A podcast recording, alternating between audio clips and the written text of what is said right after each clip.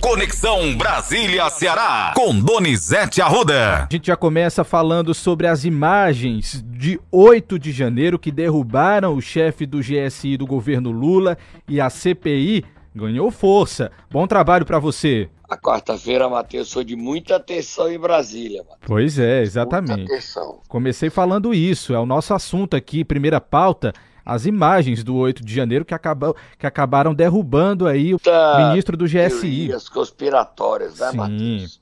Muita, muita coisa teorias se falou. conspiratórias. De que essas imagens vazaram porque o Lula é, ficou contra os Estados Unidos, a favor da Rússia e da China. É que é, essas imagens já deveriam ter vindo à tona. Sim o governo diz que o presidente não tinha visto essas imagens, Matheus. Essas imagens traz é, membros da GSI apoiando os manifestantes dentro do, aboli, do abolição do, do Planalto e traz o chefe da GSI, Gabinete de Segurança Nacional, General Gonçalves Dias, é, conversando naturalmente, andando, e isso gerou na oposição o discurso de cumplicidade do governo Lula com os protestos, com os atos terroristas. O general falou e disse que ele agiu dentro da normalidade para tirar todos os terroristas, manifestantes do terceiro andar e descer para o segundo, onde eram presos. A visão do Lula, Matheus, é que o general foi traído, mas que o general não traiu. Já que Gonçalves Dias se viu a Lula durante os seus dois primeiros mandatos. E se viu também a Dilma. E ele era sério. Mas ficou insustentável a permanência do ministro Gonçalves Dias. Até a base aliada ficou desconfiando dele. Lula convocou a reunião, ele foi, ele estava chamado para depor na, na Comissão de Segurança da Câmara, mas não teve condições de ir. Foi para o Planalto para a reunião, reunião com os principais ministros, ministro Flávio Dino da Justiça, da Casa Civil, Rui Dias, é, ministro Paulo Pimenta da SECOM, Alexandre Padilha de Relações Institucionais. E lá o Gonçalves Dias demitiu-se, pediu para sair. Ele concedeu uma entrevista exclusiva à Rede Globo, onde ele deu a versão dele. É, ele deu a versão e vai ter muitos problemas, porque vai ter CPI. Antes vamos ouvir o ministro. Colar, na realidade, a minha imagem, a, aquela, aquela situação momentânea que estava, que estava ali, colar a minha imagem, aquele major distribuindo águas aos manifestantes, fizeram um corte específico na, na produção na produção dos vídeos é, que vocês que vocês olharem. Aquilo é um absurdo para a minha imagem. Eu tenho 44 anos de profissão no Exército Brasileiro. Sempre pautei a minha vida em cima dos valores éticos e morais. O maior presente que eu dou a mim até hoje é a honra. Então aquilo é um absurdo. Eu não sei onde vazou. Nós distribuímos imagens para vários processos, da Polícia Federal ao Ministério Público, à Polícia Militar, pedido, pedido pelo Capelli e ao Comando Militar do Planalto, tendo em vista o inquérito policial militar no, feito, feito é, é, é, no comando do BGP. Então, eu estou muito triste, estou muito triste. Coloco, coloquei meu cargo à disposição do, do presidente da República para que toda a investigação seja feita. Agora não tem outra saída a não ser o governo aceitar a CPI para não né, aumentar ainda mais as desconfianças e as teorias, né, Donizete? Olha, e ele, ele foi traído, general. Se ele não foi participou, se ele não traiu Lula, ele foi traído, porque os atos, as, as imagens mostram esse major que ele fala que foi afastado duas semanas depois de 8 de janeiro, servindo água, tratando bem os manifestantes. Eu não tenho elementos para dizer se o general traiu Lula ou foi traído. Não tenho. Tem muitas histórias, o tempo vai dizer. Agora, a CPMI, que envolve Senado e Câmara, proposta por André Fernandes, se tornou inevitável. O líder do governo, José Guimarães, passou a apoiar a CPMI, que deve ser instalada, provavelmente, já na próxima semana. Vamos ouvir o André. Tudo aquilo que suspeitávamos hoje virou realidade, fato comprovado. Não é apenas o ministro do Lula, dica-se de passagem, amigo pessoal do Lula, facilitando a entrada dos vândalos no Palácio do Planalto. Não é só isso, tem todo um contexto. No dia anterior, dia 7 de janeiro, a BIM emitiu alertas a pelo menos 48 órgãos do governo federal sobre prováveis ataques que aconteceriam naquele final de semana. A Polícia Federal emitiu o ofício destinado ao ministro Flávio Dino, do qual tomou conhecimento e encaminhou o ofício ao governo do Distrito Federal no dia anterior aos ataques, ou seja, ele sabia de tudo que aconteceria. Bem, entramos no dia 8 de janeiro. Lula faz uma viagem que não estava programada de manhã. Em cima da hora faz uma viagem para na hora do crime ele não está em Brasília. Ou seja, não foi só o general Gonçalves Dias que cometeu um crime, pois o Lula também estava o acobertando. Agora eu estou entendendo, senhores, o motivo do governo estar desesperado para que a nossa CPMI do 8 de janeiro não aconteça. Eita, Donizete. A narrativa da oposição é botar a culpa no Lula, mas a narrativa da oposição não pode esconder a verdade. Quem quebrou tudo, quem invadiu foram os bolsonaristas.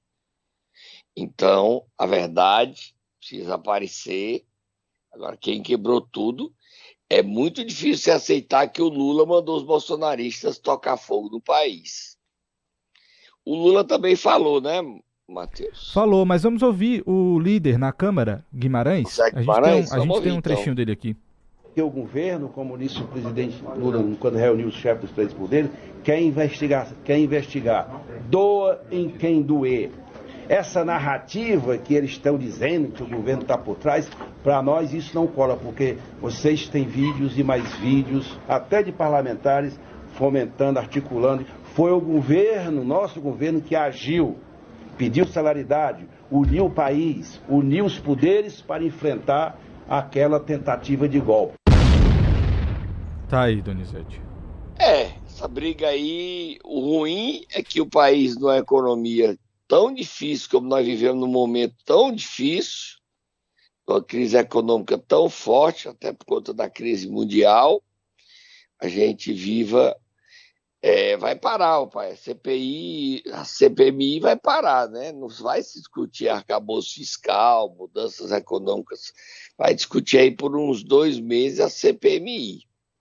Mas é do jogo democrático. É inevitável. A CPMI vai ser instalada. Ontem o deputado Danilo Forte, que não tinha assinado a CPMI, disse o seguinte: é inevitável. Assinou. E outros deputados estão assinando. Então, ela, o governo apoiou, outros deputados viram que não havia o melhor caminho para a democracia é instalar. Agora, as imagens do general ministro da GSI, Gonçalves Dias, caíram como uma bomba dentro do Palácio do Planalto. Vamos ouvir o que o Lula diz, Matheus. Vamos lá. Eu só quero dizer para vocês: cada pessoa que participou do golpe de 2008 vai ser julgada, vai ter direito à presunção de inocência que eu não tive, mas nós não deixaremos de julgar cada um golpista, porque nesse país não existe espaço para nazista, para fascista e para quem não gosta de democracia. Um abraço, gente, parabéns a vocês, que Deus nos dê força para que a gente consiga aquilo que nos propusemos a fazer. Um beijo no coração das mulheres e dos homens. O presidente ainda errou, falou 2008, tentando aí falar no 8 de janeiro. Acho que ele estava agitado, Donizete. Ah, ele errou, sim. Mas vamos ver, foi dia terço. A quinta-feira promete mais tensão em Brasília. Brasília começa a funcionar a partir das, normalmente a partir das 10 horas da manhã, Matheus. Antes Certo. disso, é, acontece aí reuniões, café da manhã de trabalho. O presidente chega no palácio, normalmente tem dia que é 8 horas, tem dia que é 9 horas, entre 8 e 9 horas. O Bolsonaro chegava mais cedo, porque o Bolsonaro acordava às 4 da manhã, se- 7 horas normalmente, 7 e meia, ele já estava no palácio. Mas ele saía mais cedo. Bolsonaro não assiste nem o Jornal Nacional, ele dorme cedo. O Lula não, o Lula dorme mais tarde. São hábitos presidenciais. Vamos beber um cafezinho, tomar uma aguinha e a gente volta já, Matheus. Tá ok, Donizete, não vai mais- dar mais tempo a gente falar. Tinha aqui ainda uma confusão que aconteceu ontem numa comissão na Câmara, mas não vai dar tempo de Foi, falar. a gente bota, a gente bota no momento Nero, É. o duelo dos abestados. Vamos bota lá. aí, ex- excepcionalmente o duelo dos abestados. Momento Nero. Vamos lá, Donizete, quem é que nós vamos acordar nesta manhã de quinta-feira? Nós vamos acordar o empresário goiano, vamos acordar a Polícia Federal. A Polícia Federal apreendeu esse empresário goiano com um milhão de reais andando pra cima e pra baixo com um milhão. Quem quer dinheiro? E o Tatá vai lá bicar esse empresário milionário. E esse dinheiro é de onde, Matheus? De Goiás, ele. Mas esse dinheiro era o quê, Matheus? Um milhão e 950, 100, 200. Tinha de 200, não, só 56, Matheus. Um milhão de reais. Quem quer dinheiro? Vai, acorda, Tata. PF esse empresário. Vai, Tata.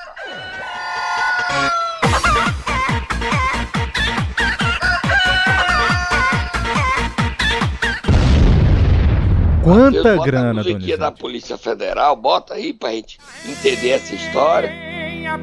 Muita grana, Donizete. Que tanta grana é essa? De onde é? Pra onde Qual a iria? origem desse dinheiro? Pois é. Esse dinheiro é de tráfico? Esse dinheiro é propina para político de volta? Quem é esse empresário goiano? Quem é? A Polícia Federal liberou nota. Você tem a nota até aí, Matheus?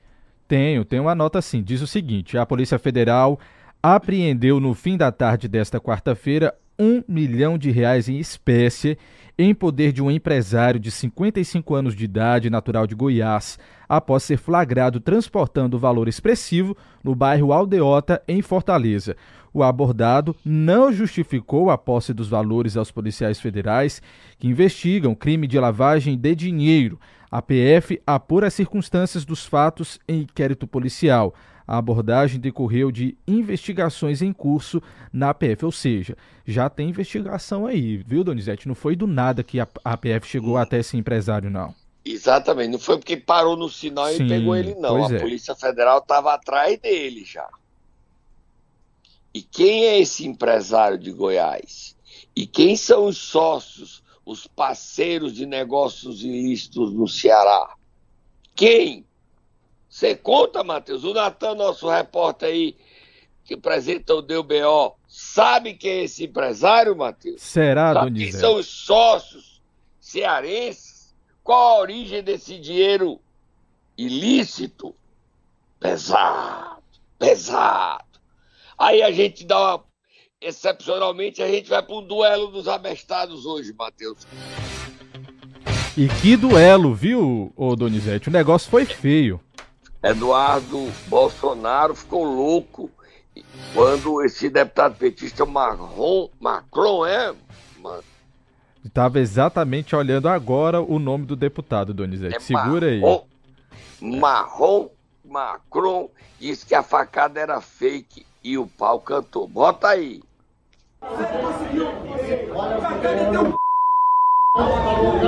Olha o decoro parlamentar. Eu olho o decoro parlamentar, meu irmão, que ele tá falando aqui, facada fake, não tem de sangue. Tu tá maluco? Vocês tentaram matar meu pai? Fala isso pra me tirar do sério. Olha as cenas, presidente. Tu só... Tá bom, tá bom. Tá bom não, irmão. Vamos Tá bom não. Tá tá na internet? Vamos Te calmar a mão na cara dentro do mandado. perca o mandato, mas com dignidade, coisa que vocês não têm. São Também. Vamos sair, vamos sair. Vamos sair lá. Nós temos celular, calma aí. Tá aí, Donizete, deputado Marcon, tá? Do Rio Grande do Sul, PT do Rio Grande do Sul. Macron, é? Marcon. Marcon. Não é marrom, não. É Marcon. Marcon. Sem o R no final. Marcon. Marcon. Tá certo. Tá Ah, o certo? clima foi pesado aí. Foi. Você pode É só isso. explicar o motivo aí da confusão, Donizete? Pra Foi ficar a claro? facada. Que o, o petista mente e diz que a facada era fake, que não havia nem sangue. E todo o Brasil sabe que houve facada e o Bolsonaro ainda hoje tem consequências dessa facada.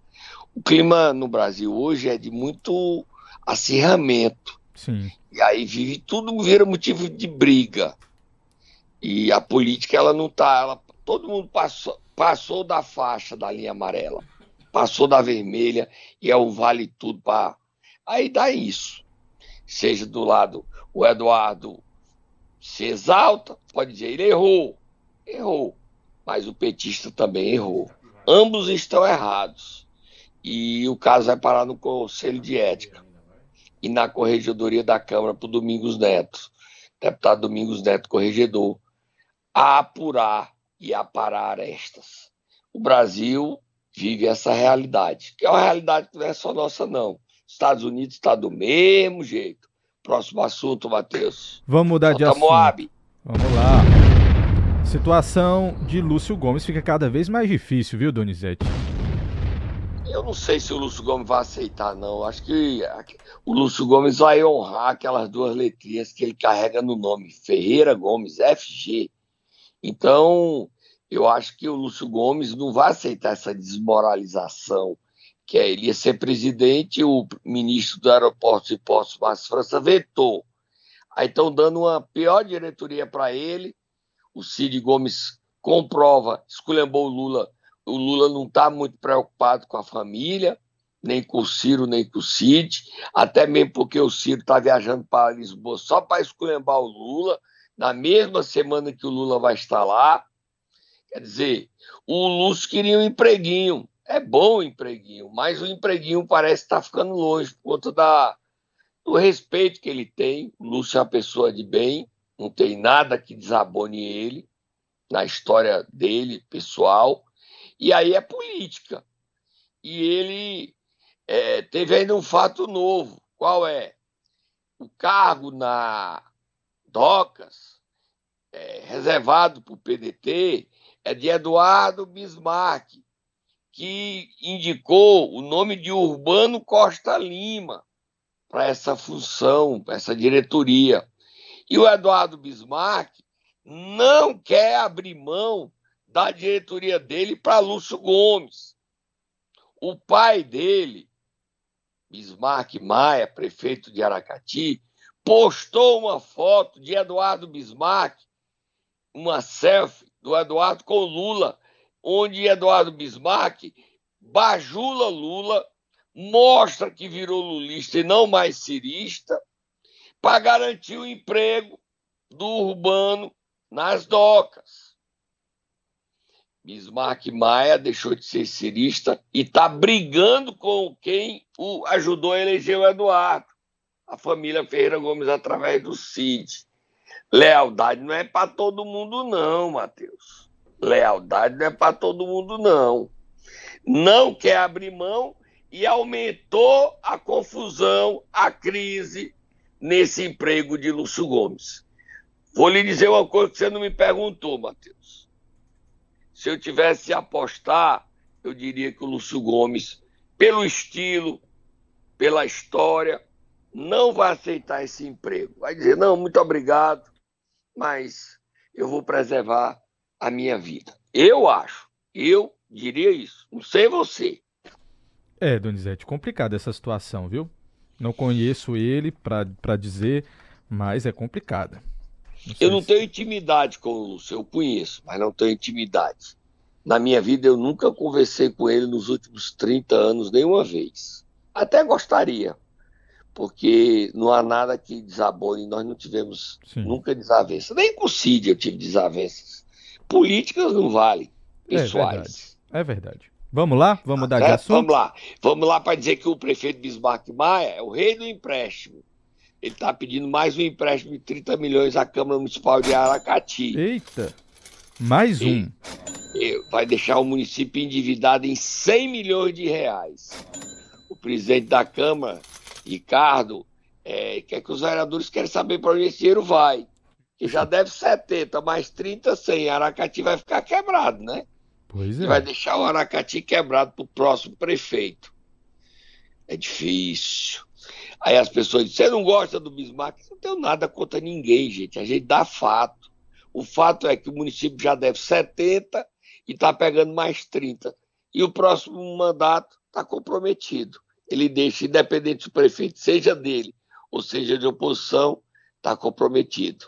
Vira a página, Matheus. Vamos então para a região do Cariri, Donizete. Tem novidade na Câmara de Juazeiro do Norte.